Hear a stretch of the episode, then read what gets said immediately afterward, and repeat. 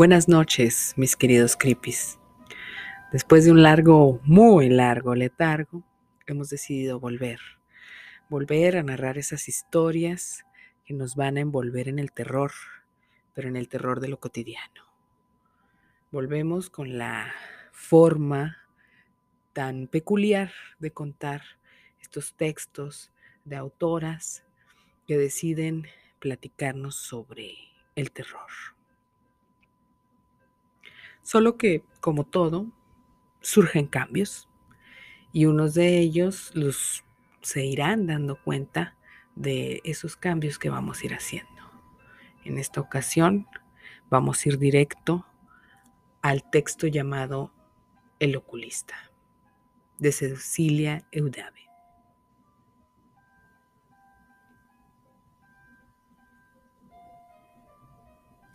Mientras lo leemos, iremos eh, observando, platicando, comentando las palabras, las frases que tal vez nos llamen la atención.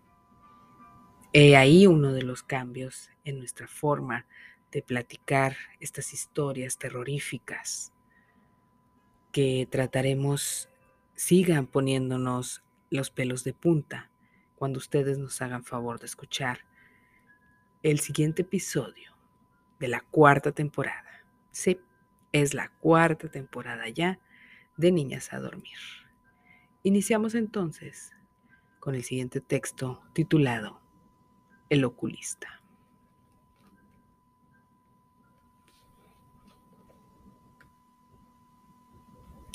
Esta pasión de mirar como te miran comenzó hace años.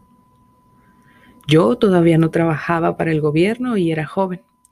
Fue cuando llegó a mí un cliente al cual para proteger su identidad llamaré BB. B, que tenía unos ojos muy grandes y claros. También evitaré dar el tono de ellos para que a su vez guarden el anonimato. Algo me pasa en los ojos, dijo, y cayó con unos segundos mientras me miraba como si no se atreviera a continuar. Entonces yo me aventuré a sacarlo de ese estado. ¿Qué le pasa en sus ojos? Con el derecho veo una cosa y con el izquierdo otra, contestó pesadamente. Cuénteme más. El ojo derecho ve lo que usted hace en este momento, que es auscultar, mientras el izquierdo está siguiendo la vida de otra persona que se encuentra a muchos kilómetros de aquí. Yo quedé mudo como un ojo, cómo un ojo puede estar persiguiendo la vida de otra persona sin estar físicamente detrás de ella. Mi cliente era un perturbado mental sin duda, pero con la mente abierta que da la juventud o la necesidad de conservar a los primeros pacientes. Intenté no mostrar mi incredulidad. Y acerté a decirle con una seguridad asombrosa, no se preocupe, Vamos a dar con el origen de su problema. Tomé mi lamparita, nervioso desconcertado, y observé sus ojos detenida e incansablemente. Dentro de los iris de B existían diversos funcionamientos visuales como los de cualquiera. Del lado derecho se acumulaban las imágenes certeras, cohabitando con las imágenes que B se seleccionaba de todo aquel universo de visión. Su ojo derecho veía el presente, las acciones normales y cotidianas. Le permitía desplazarse por el mundo, mirar a los otros como lo miran y lo ignoran, le temen y lo desean, se aproximan y se alejan, lo analizan y lo penetran. Con el ojo derecho, B llevaba una vida cotidiana. Podía cerrarlo y atraer contra sí los recuerdos de las imágenes inmediatas las que su nervio óptico acababa de reciclar en su cerebro. Pero el izquierdo, ahí se desataron los problemas de la consulta. Ese ojo era un rebelde, un anarquista de la visión, un desertor de las buenas costumbres, de la normalidad, de la normalidad, perdón. Ese ojo era un hijo de la locura En él yo no vi mi figura reflejada, ni la luz de la lámpara, ni el entorno de mi consultorio. Ahí, en ese ojo, había otras imágenes. ¿Por qué?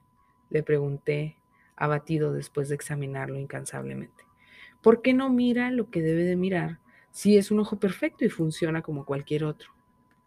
Porque está enamorado. Quizá usted esperaba una respuesta más inquietante o menos ordinaria, más identificada con un proyecto secreto o de guerra.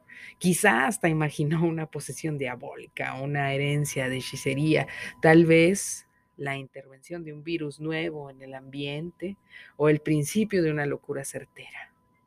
¿Por qué no una mutación o un avance genético que a todos nos espera? Pues no, ese ojo izquierdo estaba enamorado simplemente. Cuénteme, le dije tratando de ocultar la voz en un tanto trémula.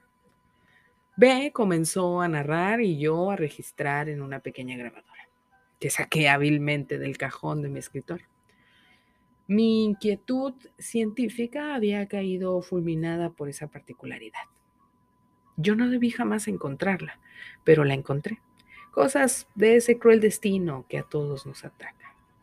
Y estaba ahí, como si fuera su pertenencia, sin saber por qué. Usted sabe, la ignorancia sentimental es la peor de las ignorancias. No me di cuenta inmediatamente de esa cadena de afección. Fue mi ojo izquierdo el que ya no pudo separarse de ella. Notaba que si yo miraba hacia un lado, él lo hacía opuestamente. Mi ojo era como un girasol que la seguía como a la luz. Así, ella acaparó mi campo visual, trastornando mi entorno. Estrabismo, pensé. Padezco de estrabismo. Y fui directamente al oculista. Al primero, que no encontró nada raro, me recetó unas gotas para la resequedad y me mandó a casa. Con esa breve tranquilidad me tumbé en la cama. Intenté cerrar los ojos y solo el derecho obedeció. Por más esfuerzo que hacía para que el párpado izquierdo cayera, no se dio. Fue cuando sentí un golpe en las pupilas y la vi a ella frente a mí. ¿Era tan real? Se acercaba amenazadoramente. De pronto entró violenta en mi ojo izquierdo y me distrajo los nervios, la fuerza, la templanza. Después me vino una fiebre dolorosa, una fiebre del pensamiento. Solo pensaba en ella, solo la veía a ella. Mi ojo izquierdo sufrió, sufrió, sufrió. dijimos, dijimos que iba a ser así. Lo vamos a ir contando tal cual, como lo vamos leyendo. Si salen bloopers, pues ni modo. Mi ojo izquierdo sufrió una inflamación profunda. Se enrojeció en extremo. Comenzó, comencé a ver borroso cada vez más. Luego las imágenes se aclararon y el derecho volvió a la normalidad, pero el izquierdo guardaba una imagen, la de esa mujer. Estaba ahí, pálida y desierta como una duna ondulante en la pupila dilatada, calzándose unos zapatos de tacón. Me consulté por segunda vez. El oculista de ese entonces me recomendó no forzar la vista e ignoró por completo la historia de observar a distancia a otra persona. Solo prestó atención a mi relato cuando le dije que sentía como si trajera una piedrita en el lagrimal. Algo dentro del ojo me lastima. Él tomó su lamparita e inició la exploración. Sí, en efecto veo algo. Y buscó unas pequeñas pinzas. Con trabajo comenzó a extraer del lagrimal un diminuto zapato de tacón. Imagínense que te saquen un zapato de tacón del, del ojo. Que, que nomás imagínenselo, así está así como que, ah, caray, de que, de que una miniatura de esos de Barbie. Dice, con extrañeza lo examinó bajo su lupa y guardando su turbación agregó, oh, lo que hacen ahora, puras miniaturas, cuánto riesgo para los ojos. es un lego, ¿no? Le, sacó un lego de los ojos, pensaba el, el segundo oculista. Dice, le pedí que me diera aquello y salí de ahí consternado. Detuvo su relato y comenzó a rascarse el ojo izquierdo. Después llevó su pañuelo hasta el lagrimal, lo apretó con fuerza, me mostró el contenido. Bueno, esta vez es un, es un cenicero. Fuma mucho. Anonadado, miré aquella miniatura, la tomé entre mis manos para examinarla. Ve, continuó el relato sin percatarse de que yo casi perdía el aliento. Llorar pequeños objetos no era un problema. Bueno, al principio sí, pues la inflamación me molestaba mucho, pero aprendí a extraerlas a tiempo y el dolor se hacía breve. Lo que realmente me molesta es que mi ojo izquierdo solo la ve a ella.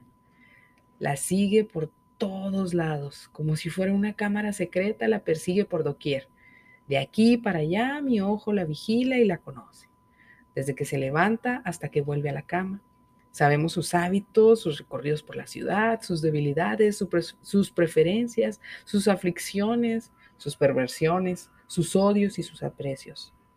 Todo aparece ante mi ojo izquierdo mientras, fijo la vista en el techo de mi habitación. Soy un boyerista y me avergüenzo de observar la vida de alguien como si estuviese frente a una pantalla. Intenté clausurar mi ojo, parchar esa realidad que no era la mía. Sin embargo, el izquierdo no hace caso y nada, y aún así mira. También es fetichista, por eso llora pequeños objetos, los roba. No me ve así, yo creo que los observa tan fijamente que los atrae hacia sí y luego los llora. No sé cómo lo hace, es un secreto. Así nos hicimos de zapatos, anillos, aretes, medias, blusas, plumas, platos, cucharas, sábanas, fotografías, lencería. Todo mi ojo izquierdo lo llora para él y para mí, porque yo también me he enamorado. Tanto seguimiento de su vida acabó por conquistarme. ¡Ay, qué loco! Qué rara manera de enamorarse. Dice, continuamos el siguiente párrafo. B Volvió a resguardarse en el silencio, a perder su vista en un punto lejano de la habitación mientras yo trataba de escrutar aquellos ojos extraños y cristalinos. Suspiró y continuó la historia. Reflexioné mucho y decidí tratar de acercarme a ella, pues la locura acabaría por envolver mi cerebro si no lo tocaba, si no hacía tangible todas esas imágenes. Coincidimos en una fiesta. o sea, ahí ya hubo un encuentro. ahí estaba. Por primera vez mis ojos veían lo mismo, salvo cuando ella desaparecía de mi campo de visión. Entonces el izquierdo, como un guardaespaldas, la monitoreaba. Ella me descubrió entre la gente me miró y me lanzó una sonrisa de reconocimiento. Me saludó de lejos como si fuera un viejo conocido, alguien con quien se topaba a diario. Sentí la incomodidad de estar tan presente en su vida que ya no le excitaba verme. Sentí que no me añoraba como cuando deseas poderosamente encontrarte con alguien y cuando estás cerca ya no sabes cómo comportarte ni qué hacer. Me estremecí y me varé en mis conflictuados sentimientos mientras el maldito ojo izquierdo la perpetuaba por cualquier parte. Después de varias copas me atreví a buscarla. Necesitaba hablar con ella. Quería que me escuchara. Yo conocía su voz, su sonrisa, sus movimientos. Ella, seguro nada de mí. El ojo derecho de B se enrojeció y se humedeció traicionando la serenidad de su rostro la entereza de su voluntad, la decisión de continuar su relato. Me pidió que cerrara un poco las persianas, pues la luz cada vez le hacía más daño. Tragó un poco de saliva y prosiguió. Sigue la historia, sigue la historia. Continúa el siguiente párrafo.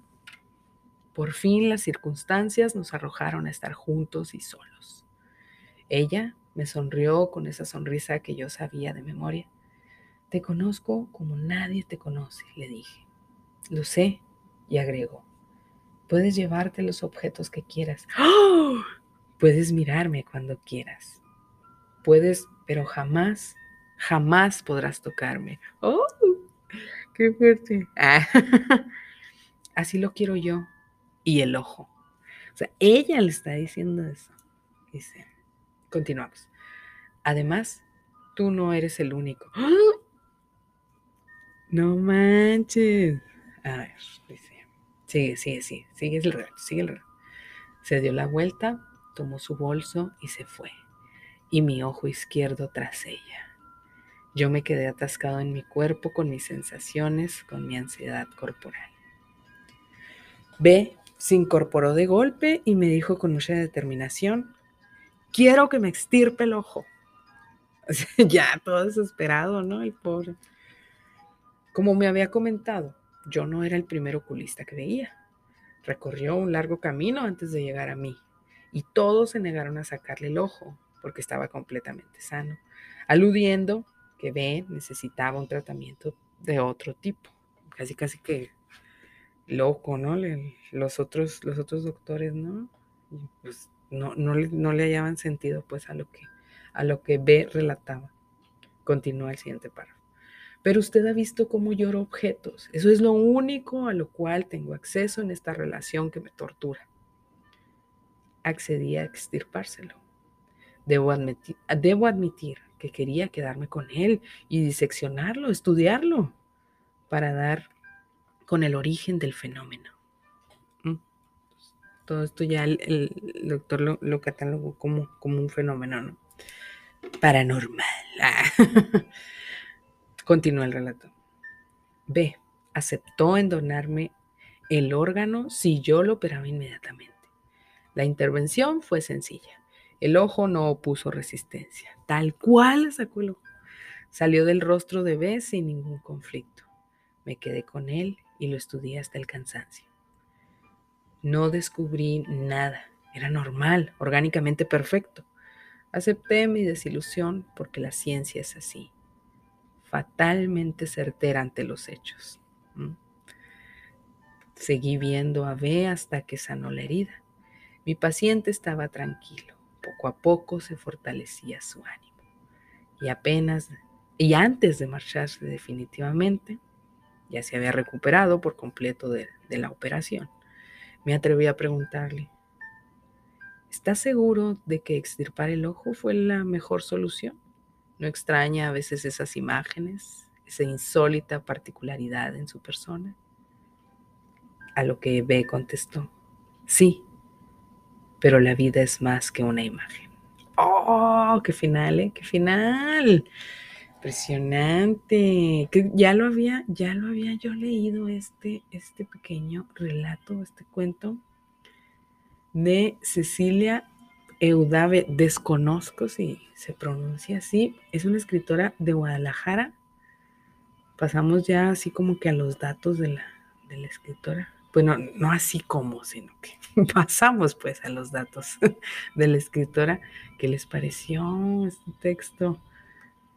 Me gustó, me gustó mucho la parte en la, que describe la relación, ¿no? Esta relación boyerista y de fetiches y todo esto. Bueno, este texto es de Cecilia Udave. les digo, nació, nació en Guadalajara, Jalisco, el 11 de abril de 1968. Ella es narradora, ensayista, poeta y antóloga. Doctora en lenguas romances, profesora e investigadora en la Universidad de Guadalajara. Estos datos eh, eh, lo había escuchado yo en, eh, en el podcast Hablemos de Escritoras. Había escuchado que hablaron sobre esta escritora, la recomendaron. Y también agradecer al, al, grupo llamado Club de Lecturas Siniestras. De ahí obtuvimos también este texto. Cabe mencionar que pues eh, se solicitó, ¿verdad? Y se solicitó el poder, pues, contar este, compartir este relato de este club de, de este grupo Club de Lecturas Siniestras. Pero qué interesante, ¿qué les parece? ¿Les gustó? ¿No les gustó?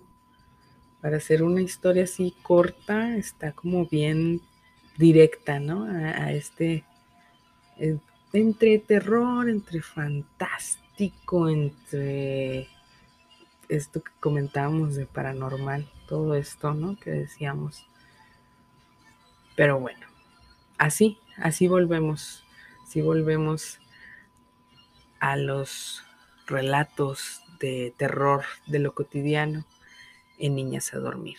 Espero que hayan disfrutado de este relato. Nos vemos a la próxima. Esperen más, más contenido como este y otro tipo de contenidos dentro de este podcast Niñas a Dormir. Recuerden que estamos en Spotify y en cualquier plataforma en la que gusten escuchar sus podcasts. En Apple, en Apple Podcast también ahí estamos. Pero bueno, pues ahí nos encuentran como Niñas a Dormir con arroba. Así nos encuentran en Spotify. Nos vemos a la próxima. Gracias por habernos escuchado. Esperen más contenido como este y califíquenos ahí en, en Spotify. Denos unas dos, tres, cuatro o cinco, hasta cinco estrellitas. Ya si les gustó mucho, pues compartan. Se puede también, claro que sí. Buenas noches, mis queridos creepies. Nos vemos a la próxima.